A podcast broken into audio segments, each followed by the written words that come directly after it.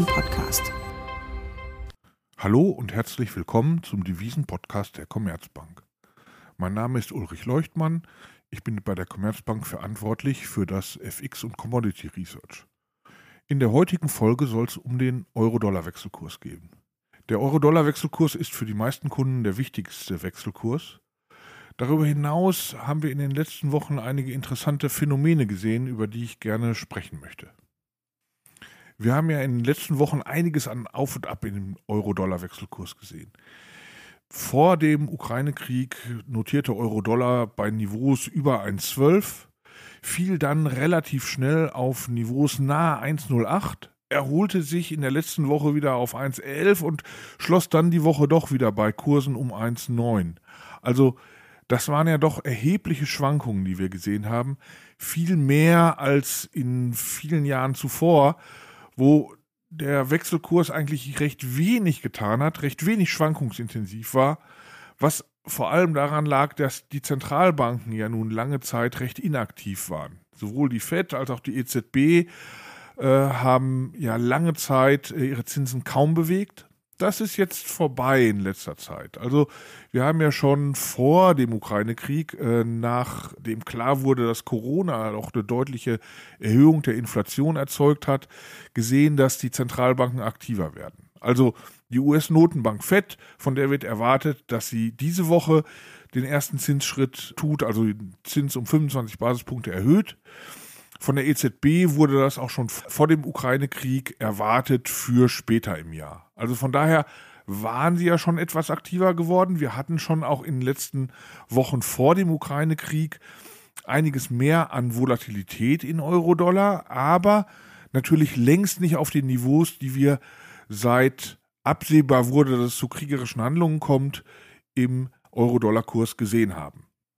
Aber das Interessante nun ist, dass durch den Ausbruch des Krieges natürlich die Inflationserwartungen in Europa und in den USA deutlich nach oben gegangen sind. Es ist klar, wir haben momentan einen zusätzlichen Inflationsschock, vor allem durch die erhöhten Energiepreise. Doch ehrlich, der Unterschied in den Inflationserwartungen in den USA und im Euroraum, der in letzter Zeit hinzukam, würde kaum so eine starke Wechselkursreaktion, wie wir sie jetzt in den letzten zwei Wochen gesehen haben, rechtfertigen. Und gleichzeitig ist es auch so, dass sich zwar die Erwartungen bezüglich EZB, Zinspolitik und FED-Zinspolitik leicht verschoben haben, aber auch da ist eigentlich gar nicht so viel passiert. Und deshalb ist die Frage, wenn jetzt also diese wichtigsten Faktoren, Inflation und Geldpolitik, wenn die Aussicht des Marktes darauf sich gar nicht so sehr verschoben hat, Warum haben wir denn dann solche starken Reaktionen in Euro-Dollar in letzter Zeit zu verzeichnen? Ich glaube, die Antwort darauf liegt darin, dass beim US-Dollar die positiven Faktoren schon für die nähere Zukunft erwartet werden. Ja, also wir erwarten ja alle, dass die US-Notenbank Fed schon diese Woche mit Zinserhöhungen beginnt und dann in den Zinssitzungen danach weiter ihre Zinsen erhöht. Also das liegt relativ nah an der Gegenwart, was an Dollar-Positiven zu verzeichnen ist. Gleichzeitig ist es aber so, dass die Euro-positiven Faktoren, also die Zinserhöhungen der EZB, ja für später erwartet werden. Das mag Ende Q3 sein, das mag im Q4 sein, so in diesem Zeitraum, da erwartet der Markt, dass die EZB ihren Leitzins erhöht. Also viel weiter in der Zukunft.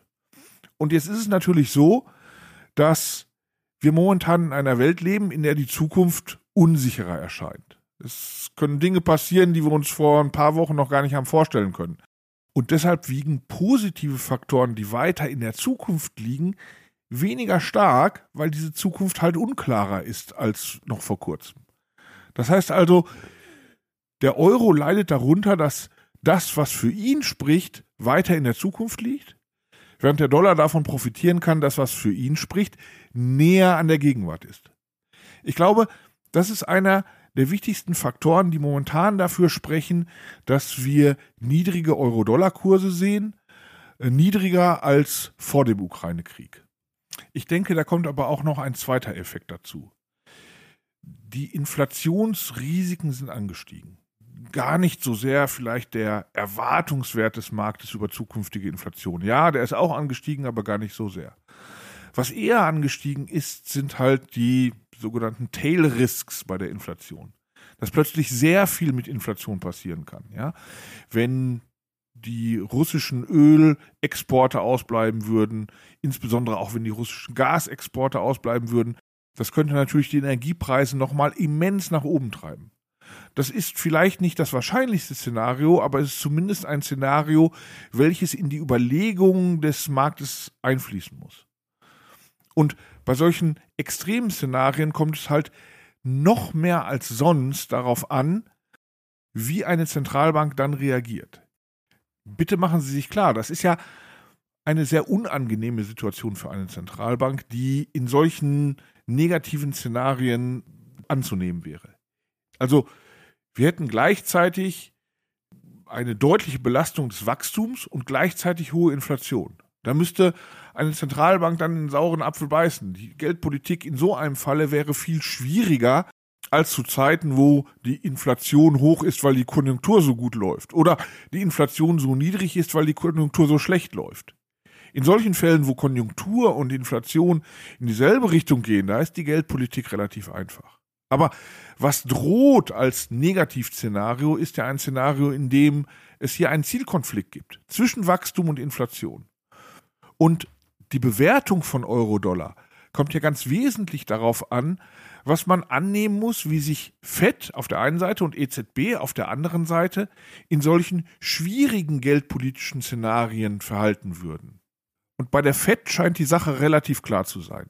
Fed-Chair Jay Powell und andere FED-Offizielle haben ja sehr deutlich angedeutet, dass schon in dieser Woche der erste Zinsschritt kommt. Völlig unabhängig davon, ob der Ukraine-Krieg realwirtschaftliche Belastungsfaktoren für die US-Wirtschaft darstellt. Bei der Fed, so habe ich und ich glaube, so haben viele Devisenmarktteilnehmer den Eindruck, liegt der Fokus momentan ganz klar auf der Inflationsbekämpfung.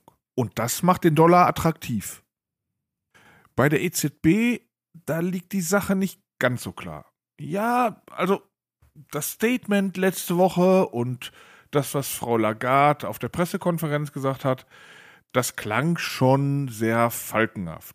Also, dass die EZB tun würde, whatever it takes, um Preisstabilität zu erzeugen. Das ist ja schon die stärkste Formulierung, die sie so in ihrem Formulierungssetzkasten zur Verfügung hat. Aber auf der anderen Seite haben wir auch gelernt, es gibt zumindest eine signifikante Minderheit im EZB-Rat, die weiterhin glaubt, dass man auch durch diese zusätzliche energiepreisbedingte Inflation hindurchschauen könnte und äh, eigentlich nichts tun müsste. Und besonders relevant wird natürlich die Frage, wie verhält sich die EZB, wenn es tatsächlich zu Energieengpässen kommt, insbesondere zu Engpässen bei der Gasversorgung, ähm, denn das hätte natürlich deutliche realwirtschaftliche negative Impulse. Ja, also unsere Volkswirte gehen davon aus, dass in einem solchen Szenario wir schon eher mit was nah an Rezession oder mit einer Rezession rechnen müssten. Und dann wird es natürlich insbesondere für den Euroraum schwieriger, hier eine Geldpolitik zu formulieren. Also dann hätten wir ja insbesondere im Euroraum diesen Konflikt zwischen realwirtschaftlichen und inflationssteuernden Zielen einerseits ist die Haltung der EZB nicht so klar, andererseits kann man sich sehr gut Szenarien vorstellen, in denen der Konflikt für die EZB-Politik halt auch deutlich höher ausfallen würde als der für die Fed. Und deshalb ist vielleicht gar nicht im wahrscheinlichsten Szenario, welches jeder Devisenhändler im Kopf hat, aber doch in den Risikoszenarien durchaus vorstellbar, dass der Euro deutlich weniger attraktiv wäre. Also niedriges Wachstum und eine hohe Inflation, die die EZB nicht stark genug bekämpft. Das wäre ja von zwei Seiten her quasi ein Belastungsfaktor für den Euro. Und dieses Risikoszenario ist halt deutlich wahrscheinlicher als für die USA. Ob es sehr wahrscheinlich ist oder nicht, das will ich gar nicht sagen, aber es ist halt deutlich wahrscheinlicher. Und deshalb ist es halt ein weiterer Belastungsfaktor für den Euro, abgesehen von diesen Timing-Fragen, die wir zu Beginn diskutiert haben.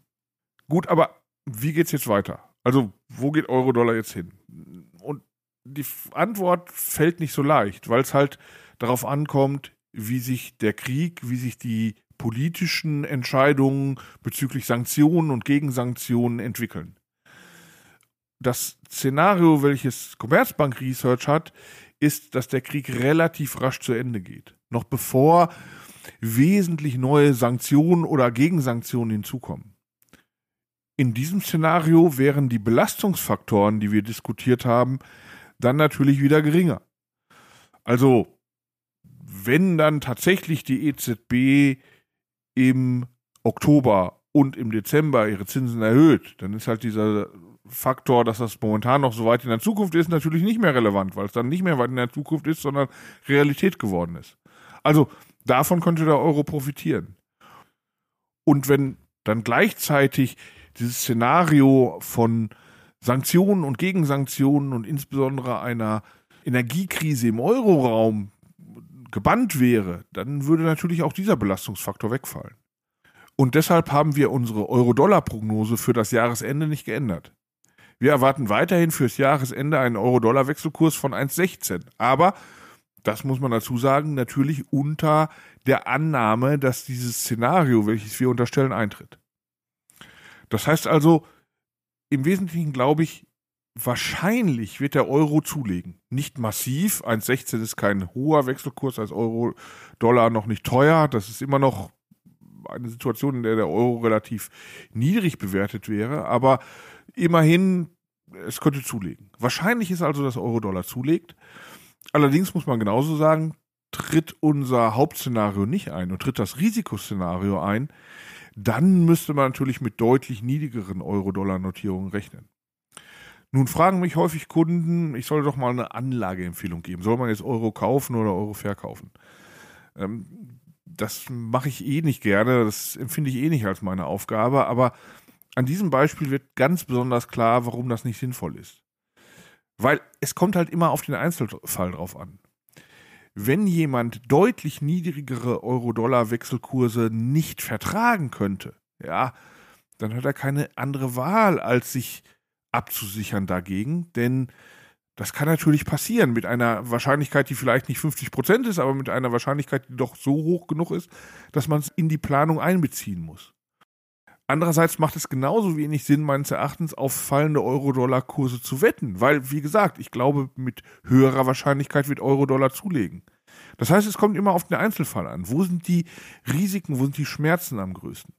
Also diese asymmetrische Situation, dass es deutlich nach unten gehen kann, aber mit höherer Wahrscheinlichkeit leicht nach oben gehen kann, zeigt, dass Anlageempfehlungen, die für jedermann gelten, eigentlich keinen Sinn machen. In diesem Fall ganz besonders und ehrlich gesagt meistens auch nicht.